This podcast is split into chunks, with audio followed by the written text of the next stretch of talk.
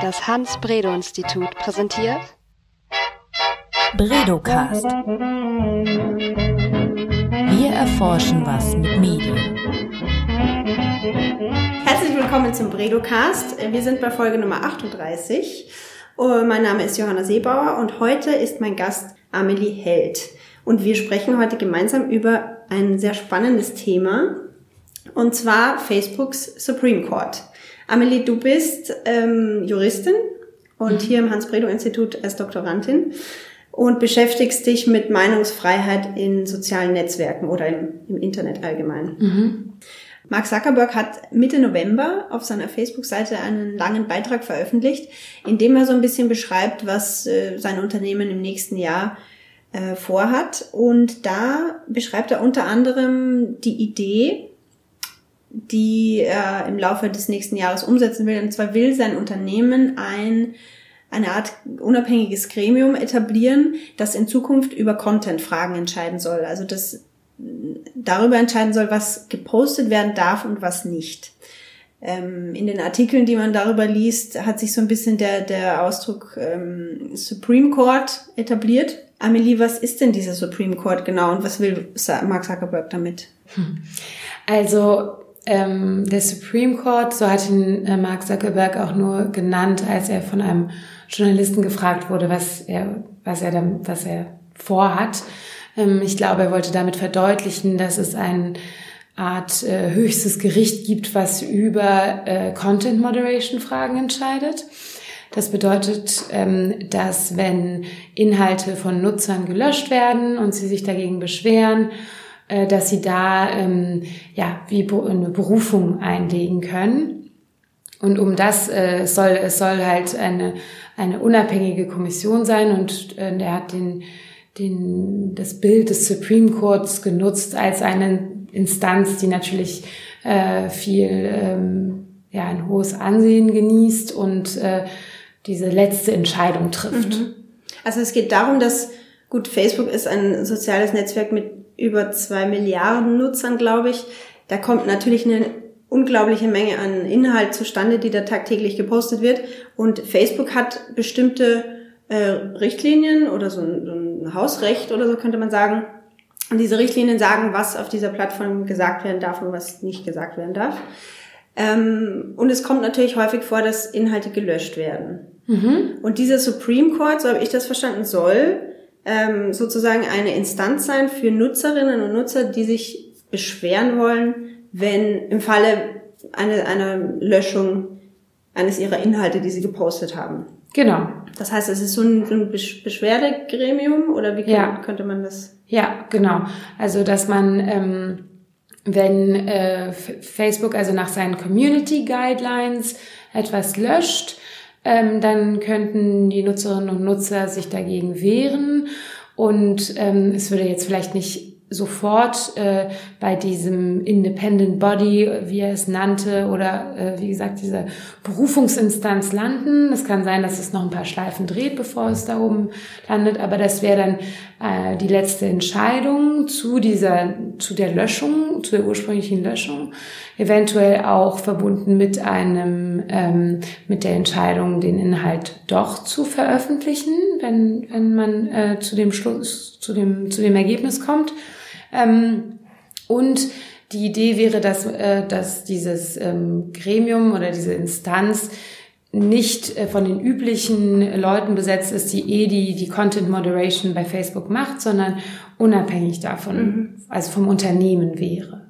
Und damit. Die ähm, aber dennoch die Community Standards durchsetzen sollen, oder? Also durchsetzen nicht, sondern sie sollen darüber entscheiden, ob der Fall tatsächlich ähm, gegen die Community Guidelines verstößt, also der Inhalt, der veröffentlicht werden sollte, oder nicht. Mhm. Und ähm, das ist ja im Zweifel so, wenn jemand sich einmal dafür entschieden hat, dass es ein, dass ein Verstoß vorliegt und dass deswegen gelöscht werden soll, ist es relativ wahrscheinlich, dass die Person zum selben Ergebnis nochmal kommen würde. Und da sagt man, und da könnte man diese diesen Independent Body einschalten, der dann nochmal von außen drauf schaut auf den Fall. Also es geht weniger um das Durchsetzen, sondern eher um, um die Entscheidung, die bezüglich des Inhalts getroffen wurde, nochmal zu begutachten. Also eine Kontrollinstanz. Genau. Deswegen verwendet er auch den Begriff des Supreme Court. Genau. Ähm, Und, und ja, und lehnt sich an dieses, an diese, die ganze Gerichtssprache oder die ganze Sprache des Gerichtsverfahrens an, weil man damit auch verbindet ähm, die Gewaltenteilung und damit wäre Facebook sozusagen die Exekutive und man würde eine Judikative haben, die davon unabhängig wäre und eine unabhängige Entscheidung treffen würde, die vielleicht auch dadurch von den Nutzern besser akzeptiert werden würde. diese Art, wie Mark Zuckerberg darüber spricht, über dieses ganze Facebook-System, ähm, das ist mir aufgefallen, als er das erste Mal über, über äh, den Supreme Court gesprochen hat. Das war in einem Podcast im April diesen Jahres. Und da hat er schon so erwähnt, dass, ähm, also er hat so äh, Facebook quasi so mit einer gouvernementalen Struktur oder einer staatlichen Struktur irgendwie verglichen. Und am Anfang dachte ich so ein bisschen, das ist ja jetzt größenwahnsinnig, was, was redet er da? Aber im Grunde, äh, man kann das schon ganz gut vergleichen. Ne? Ich meine, Facebook hat so zwei Milliarden Nutzer, die sich ähm, an die Community Standards halten müssen. Das könnte man sagen, ist sozusagen die Verfassung von Facebook. Und dann gibt es Leute, die, ähm, die darauf achten, dass diese Verfassung auch eingehalten wird, beziehungsweise wenn, wenn etwas dagegen verstößt, ähm, wird ein Nutzer im schlimmsten Fall ausgeschlossen. Das sind dann diese sogenannten Content Reviewers, die es ja gibt. Und die Regeln werden gemacht von ja, Facebook selbst, Mhm. Silicon Valley, und äh, dann wäre sozusagen der, der letzte Teil äh, der Supreme Court, der das alles nochmal überwacht. Also irgendwie, es macht schon Sinn, das so mit so staatlichen Strukturen zu vergleichen. Aber interessant finde ich doch, also es ist auf jeden Fall interessant für ein, für ein privates Unternehmen, ähm, so, ein, so eine wichtige Entscheidung auszulagern. Mhm. Ja, auf jeden Fall. Also zum Also einen ungewöhnlich ähm, halt, ja. Ja, ungewöhnlich. Ähm, ja, also zum einen ähm, möchte ich da noch hinzufügen, dass es äh, äh, unter Juristen auch äh, Wissenschaftler gibt, die sich nur mit dieser Frage der Verfassung oder der Ähnlichkeit äh, von Facebook mit einem Staat beschäftigt. Also Mhm. Ach, das gibt es unter tatsächlich, ja, mhm. Digital Constitutionalism wird ähm, immer wieder ähm, äh, oder forschen äh, Forscherinnen, Forscher oder Juristen vor allem zu dieser Frage, ist es eigentlich wie ein eigener Staat, der sich an sich über die Welt verteilt, aber mit seinen zwei Milliarden Nutzern ähm, ja eine Staat, also dem Staat ähnlich kommt, wo die äh, Community Guidelines durchaus, also das Miss Mission Statement von Facebook wäre quasi die Verfassung, die Community Guidelines wären die Gesetze. Und das ja, und dann eigentlich sind die Content Reviewer wie so Ordnungsbeamten, die durch die Straße laufen und gucken, ob man richtig geparkt hat oder nicht. Und wenn man falsch geparkt hat, dann kriegt man halt ein Bußgeld.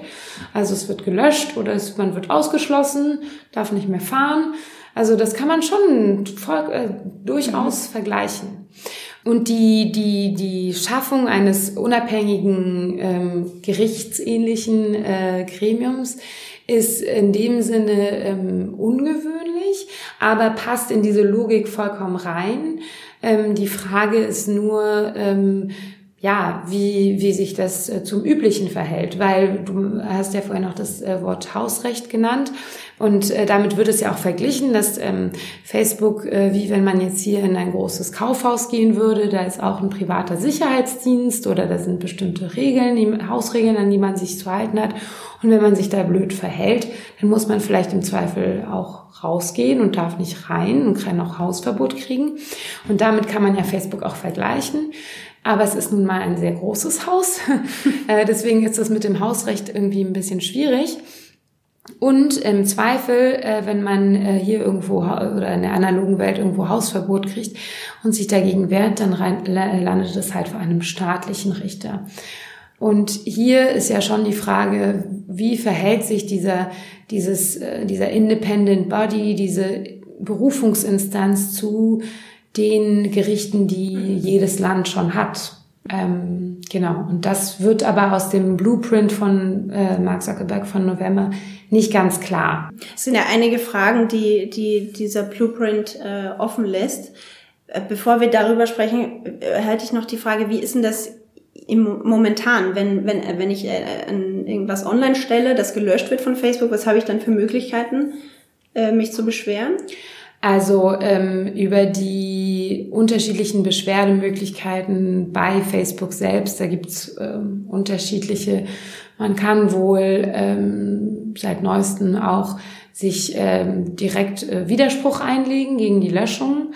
Ich habe aber in meiner, in meiner Recherche auch schon äh, Fälle gefunden, äh, wo Nutzerinnen und Nutzer sich beschwert haben, dass äh, ihr Inhalt gelöscht wurde und sie überhaupt gar keine Möglichkeit hatten, dagegen vorzugehen. Mir ist das jetzt persönlich noch nicht passiert, also ich kann jetzt nicht aus eigener Erfahrung sprechen, aber so von dem, was ich gelesen habe, äh, entwickelt sich das aber immer mehr dazu, dass man sich beschweren kann. Und ähm, wenn man da jetzt aber nicht zu dem Ergebnis kommt, äh, was man möchte, kann man äh, vor einem deutschen Zivilgericht Klage einreichen gegen Facebook auf Unterlassung der Löschung. Ähm, und ähm, genau, das, da würde dann ein Richter entscheiden, ähm, dass äh, ja bei Facebook und seinen Nutzern um ein privates Rechtsverhältnis ähm, geht, äh, würde man, würde der Zivilrichter äh, entscheiden, ob äh, man einen Bestandteil des Vertrags verletzt hat, eine der beiden Parteien, und dann über den Fall im Zweifel entscheiden. Da ist in Deutschland. Äh, das heißt, der Richter würde oder die Richterin würde sich dann auch die Community Standards genau angucken und äh, entscheiden, ob jetzt Facebook recht hat. Ähm. Oder nicht. Mhm. Ja. Und da ähm, spielte die natürlich äh, eine große Rolle die Frage, ja, ist, kann man das Facebook, äh, die Regeln von Facebook mit äh, üblichen Hausregeln, die, die man ja normalerweise auch privaten Eigentümern äh, zugesteht, mhm. kann man das noch vergleichen aufgrund der Größe des Unternehmens. Ähm, und da gibt's auch unterschiedliche Meinungen zu. Aber das führt, das führt jetzt nochmal zu einer, zu einer anderen Frage, äh, inwieweit diese Community Guidelines, inwieweit man sie an unsere Gesetze messen muss oder wie vergleichbar die sind. Aber genau, also zurzeit ist es noch so, dass man äh, im, im Zweifel vor einem nationalen Gericht klagt gegen das Unternehmen und dann genau wird das nach ähm, lokal von lokalen Richtern entschieden. Mhm. Äh, Mark Zuckerberg beschreibt den Supreme Court in seinem Posting, das er da veröffentlicht hat äh, im November, er beschreibt ihn nicht sehr detailliert. Also er sagt nur, es soll ein unabhängiges Gremium sein von Leuten, die mit Facebook nicht verbunden sind und die einerseits darauf, darauf achten sollen, dass die Community ähm, Guidelines befolgt wurden oder richtig äh, exekutiert wurden. Aber gleichzeitig schreibt er auch, soll es so ein, soll er Regeln interpretieren, die für die ganze Welt gelten. Und das, also da denke ich mir halt so, war, dieser, diese Aussage wirft Unmengen von Fragen auf. Mhm. Weil einerseits, wie, wie würden diese Leute, diese Richter oder wie man sie auch nennen mag, Gremiumsmitglieder, wie würden die bestellt werden? Würde Facebook die wählen? Also ähm, das ist auch eine der, der Fragen, die er in seinem Blueprint offen lässt. Er sagt, das ist so ein bisschen das, was jetzt 2019 passieren wird, dass sie sich mit der Zusammensetzung von diesem von dieser Kommission ähm, beschäftigen werden. Ja, also natürlich, wenn die, wenn die Mitglieder von Facebook ausgesucht werden, dann brauchen wir über Unabhängigkeit gar nicht erst zu reden. Ähm, dann, ähm, also man könnte eine jetzt Expertenkommission gründen, die wiederum diese unabhängigen Richter in Anführungszeichen ähm, aussuchen würden mhm. oder zumindest vorschlagen würden. Das ist aber, ja, also. Von wem würden diese Experten dann? Genau, das ist halt das ganze Problem. Mhm. Also man, ich glaube jetzt nicht, dass er eine Befragung der Nutzerinnen und Nutzer durchführen wird, um zu wissen, äh, wen sie jetzt gerne hätten. Ähm, dann ist die Frage, ähm, was sind diese, was sind diese Werte, die weltweit gelten? Ähm, es, er kommt natürlich aus einer sehr US-amerikanischen Perspektive, die nicht nur von der Rechtsordnung anders ist, sondern auch von den von den kulturellen äh, Gegebenheiten, Gepflogenheiten, ähm, Werten eine ganz andere ist. An sich ist, widerspricht es auch ein bisschen der aktuellen Lage bei Facebook, weil sie ja durchaus für bestimmte kulturelle Räume und Länder Experten haben, um ähm, ja, um Fälle, über Fälle zu oder um, um die Community Guidelines so auszulegen, dass sie natürlich auch den Ländern entsprechen. Ja weil man das ja im Silicon Valley nicht unbedingt weiß. Ähm, das hat sich zum Beispiel gezeigt, als der thailändische König vor zwei Jahren gestorben ist und sein Sohn ähm, dann ähm, ja, nachrücken sollte oder nachgerückt ist, auf den Thron kam, dass äh, es Fotos von ihm gab, wo er irgendwo im Ausland auf irgendwelchen Partys gezeigt wurde, ein bisschen anstößige Inhalte. Für uns im Westen, sagen wir mal jetzt nicht besonders schockierend. Für, äh, für Thailänder, bei denen der König fast, äh, fast schon äh, göttlichen Charakter hat, äh, einen unglaublichen äh, Verstoß gegen ihre, ihre Werte. Und äh, das sind natürlich Sachen, die kann man nur begreifen, wenn man das Land kennt und das äh, versteht. Dementsprechend ist es jetzt so ein bisschen merkwürdig, dass er sagt, wir brauchen jetzt eine Kommission oder eine Instanz, die über, über diese, weltweit über diese Fälle entscheiden kann. Ich glaube, das wird sich aber im Prozess jetzt, oder im Prozedere, ganzen Prozedere in den kommenden Monaten zeigen, dass das so nicht möglich ist. Und ähm, ich könnte mir vorstellen, dass es darauf hinausläuft, dass er, ähm, dass es für bestimmte Länder oder Regionen einfach Teams gibt, die ähm, äh, ja, wie, äh, wie so eine Kommission äh, aufgestellt werden ähm, und äh, aus unterschiedlichen Fachbereichen kommen, aber auf jeden Fall die äh, Kenntnis der Lage vor Ort haben. Da reicht es aber, das Problem ist halt, dass diese Community Guidelines sind halt keine Gesetze. Also im Zweifel braucht es dann mehr, also braucht es nicht nur Juristen, sondern braucht es auch ähm, Sozialwissenschaftler, Kommunikationswissenschaftler, ähm, das ist äh, vielleicht auch äh, Technikexperten oder Technikexperten, genau. Und äh, gerade wenn, was er, was er in seinem Blueprint auch erwähnt, dass sie noch viel mehr künstliche Intelligenz einsetzen wollen, mhm. wie passt das dann zu diesem sehr menschlichen mhm. Gremium zusammen? Das mhm. ist ja auch eine Frage. Also KI verwenden die ja bislang, um äh, gefährliche Inhalte zu erkennen. Genau, aber auch zum Beispiel sogenannte sexuelle Inhalte. Mhm. Ja, genau. Also Und da gab es ja auch schon ein paar Fälle, die für Aufsehen gesorgt haben, als dann Fotos von bekannten Fotografen oder auch dieses Bild von ähm, Courbet, der, äh, der Ursprung der Welt, äh, gelöscht wurden von Reviewern, die keine Ahnung hatten scheinbar, äh, was man ihnen ja auch nicht unbedingt vorwerfen kann. Aber das zeigt einfach, dass es so komplex ist, ähm, dass es, dass dieser Vorstoß jetzt mit dieser unabhängigen Kommission ähm, mag schon, das mag schon ein Schritt in die richtige Richtung sein, aber es ist, es wird aus dem Blueprint noch nicht ganz klar, wie das auch alles zusammen funktionieren soll, wie die Verzahnung dieser Facebook-internen Mechanismen ist, also einerseits mehr künstliche Intelligenz, aber andererseits auch den, den Human in the Loop beibehalten und sogar jetzt erweitern auf eine Art Gericht. Andererseits, wie ist die Verzahnung dieser ähm, ganzen Facebook-Mechanismen mit dem Rest der Welt und zwar mit den jeweiligen nationalen Gesetzen, nationalen Gerichtsbarkeiten. Das ist auch, äh, das ist ein großes Fragezeichen. Und wie ist das momentan? Also in Deutschland gilt ja seit Anfang des Jahres das NetzDG. Mhm. Ähm, wie wäre das dann, wie würde das in Zukunft in Verbindung stehen mit diesem Supreme Court oder gibt es da überhaupt? Ähm, also es bleibt dabei, auch wenn, wenn Facebook äh, jetzt eine Art Gericht aufstellt, könnten sie den nationalen Nutzerinnen und Nutzern nicht das Recht verwehren, vor ihren Gerichten zu klagen. Also es könnte zum Beispiel so sein, ähm, mein Post wird gelöscht, ich beschwere mich bei Facebook, dann ist man ja eh in dieser Maske drin. Also ich kann mir ganz gut vorstellen, dass wenn einem dann vorgeschlagen wird, du kannst jetzt deinen Fall äh, vor dieses äh, Facebook-Gericht bringen ähm, und die entscheiden dann drüber, dass man das auch macht, weil äh, das ist ja auch viel einfacher als jetzt beim Amtsgericht ähm, Hamburg äh, irgendwie Klage einzureichen. Also bleibt man in diesem Mechanismus drin. Und dann, ähm, gut, und dann sagen wir mal, das Facebook-Gericht entscheidet, äh, nee, das war schon richtig so und es muss gelöscht werden. Ich aber als deutsche Nutzerin bin der Meinung, das verstößt gar nicht äh, gegen irgendwelche Gesetze und ähm, äh, außerdem bestehe ich hier auf meine Meinungsfreiheit.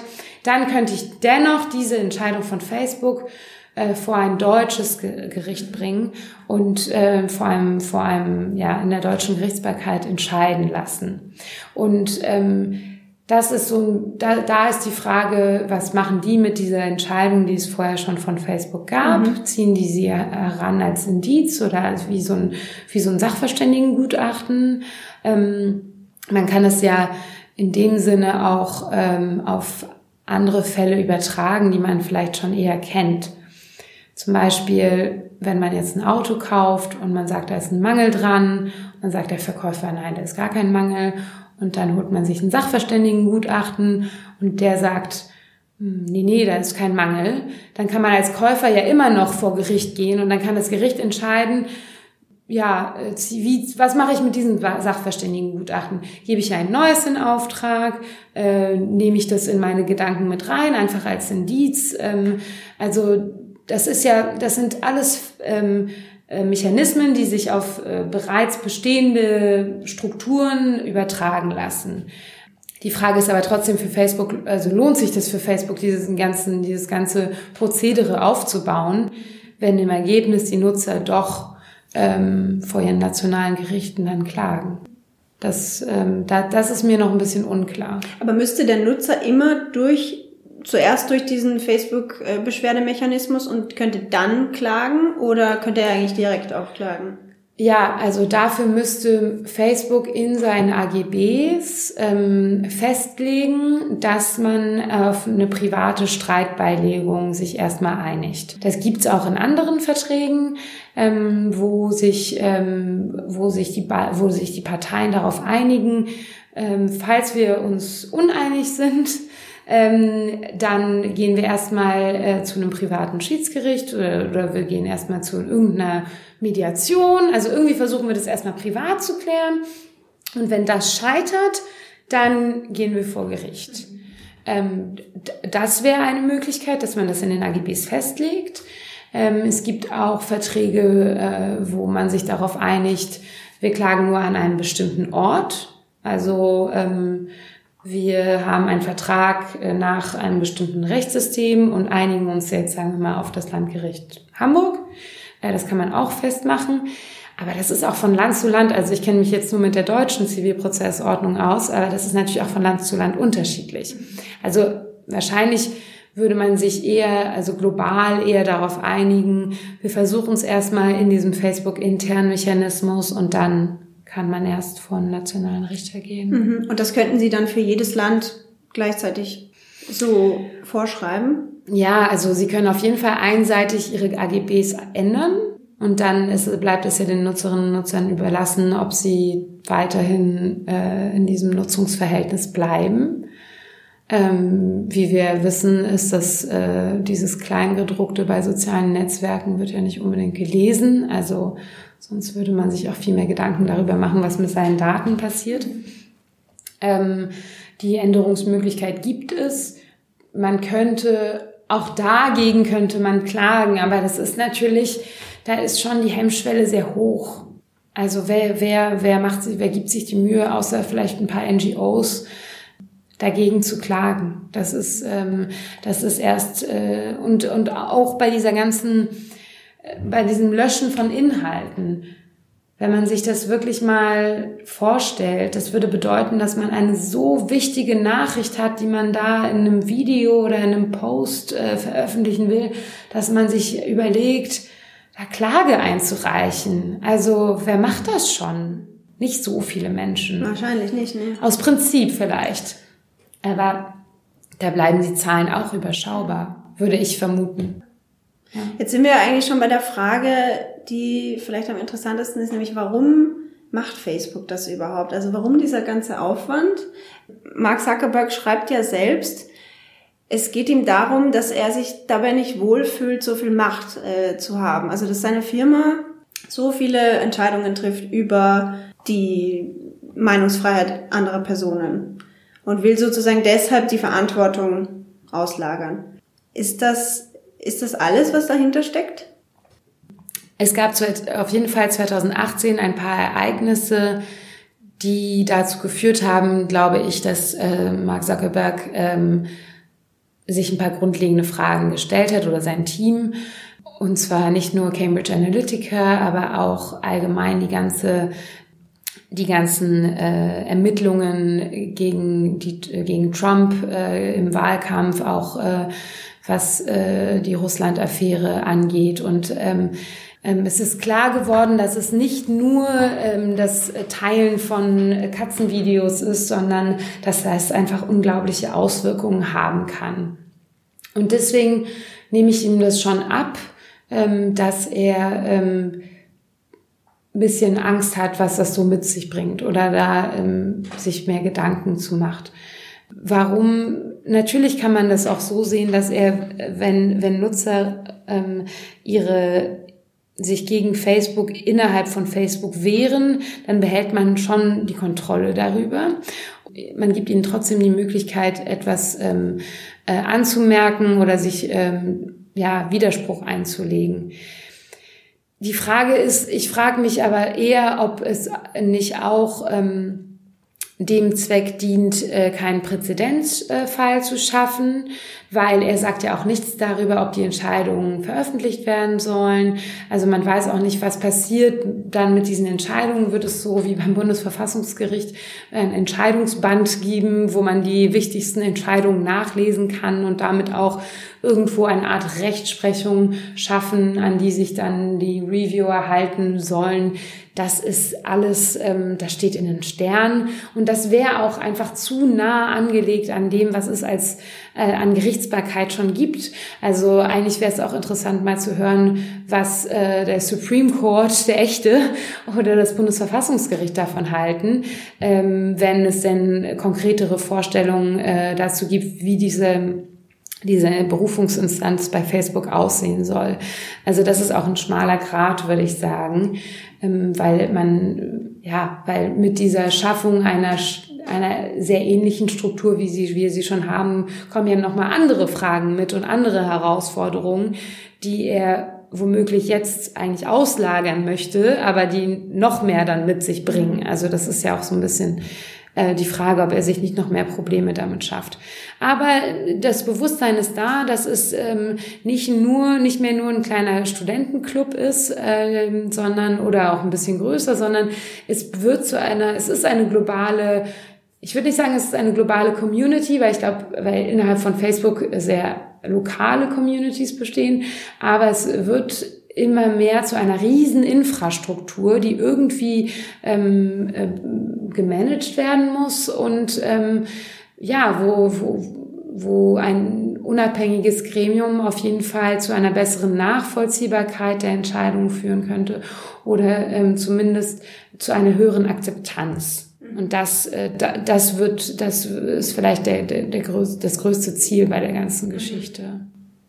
Ja, es war ja für Facebook im letzten Jahr besonders nicht, nicht unbedingt leicht, so sich vor seinen Nutzern zu rechtfertigen. Mhm. Ähm, meinst du, dass, dass das auch ein bisschen so eine Whitewashing-Campaign vielleicht ist, dass man jetzt sagt, okay, wir tun alles, äh, um transparenter und irgendwie nutzerfreundlicher zu sein? Oder wäre das eine zu, ähm, zu steile These irgendwie, das denen jetzt vorzuwerfen? Ich glaube, ähm, Whitewashing oder aus PR-Gründen das zu machen, wird ihnen äh, viel vorgehalten. Ich bin mir da nicht sicher.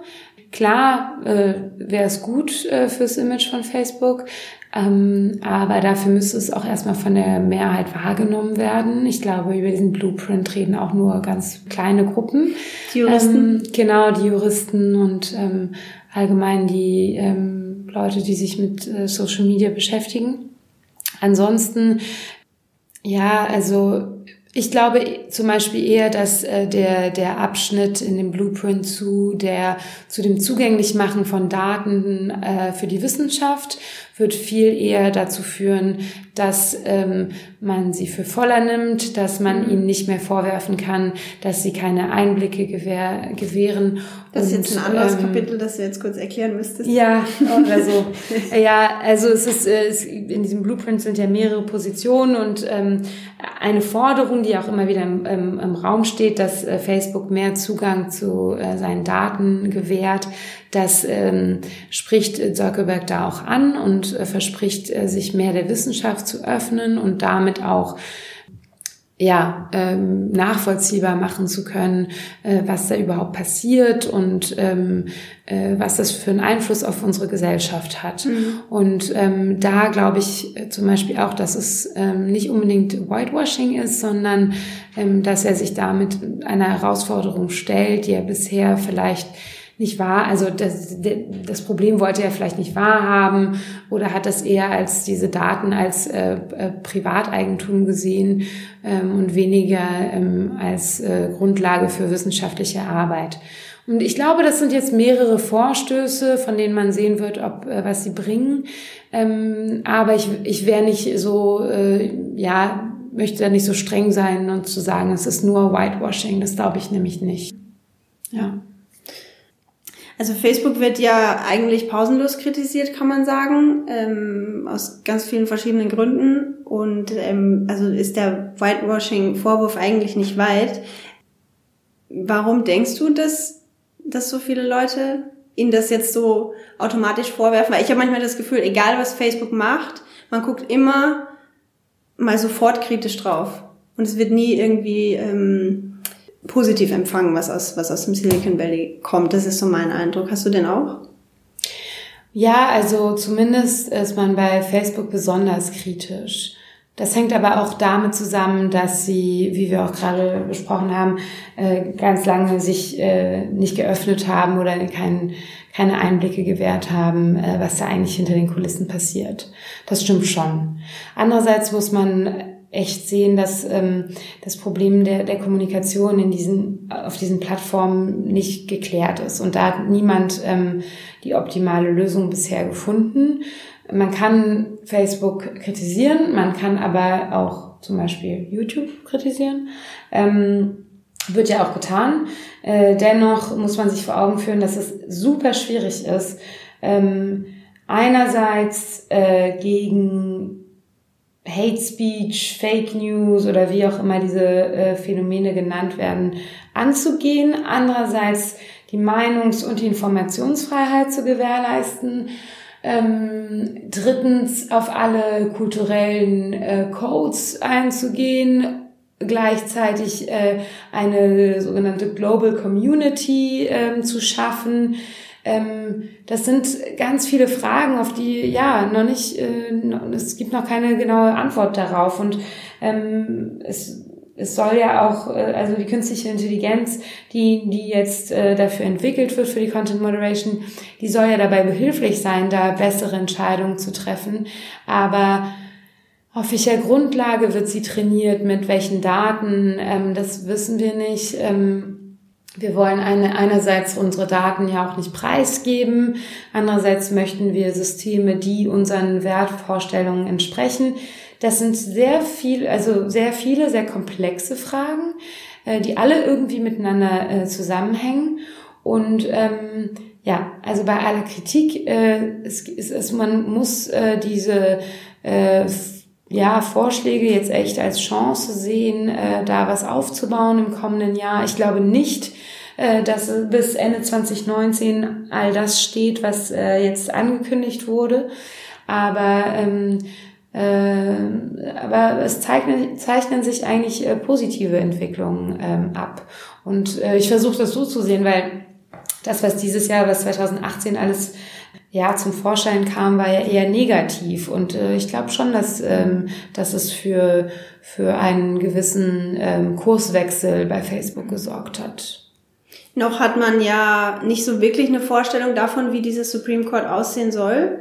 Bis Ende 2019 hat er gesagt, möchte er das zumindest in, in geregelte Bahn gelenkt haben. Wie, wie glaubst du, wird es dann aussehen? Also wenn wir jetzt uns in einem Jahr nochmal treffen, worüber reden wir dann? Ähm, ich glaube, ich könnte mir vorstellen, dass ähm, man vor allem über die Strukturen sprechen wird. Also wie, also diese Zusammensetzung, über die wir auch schon gesprochen haben.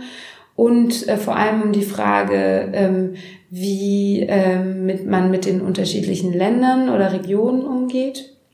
Ich glaube, das wird, ähm, ich glaube, das wird eine der Prioritäten sein, ähm, weil im Ergebnis ähm, werden mein, also schätze ich, dieses Gremium, sagen wir mal, es werden mehrere, es wird nicht ein Supreme Court, sondern es werden eher kurz äh, für bestimmte Regionen der Welt, die werden sich dann ja, irgendwo zwischen Community Guidelines von Facebook und nationalen Gesetzen einpendeln, mhm.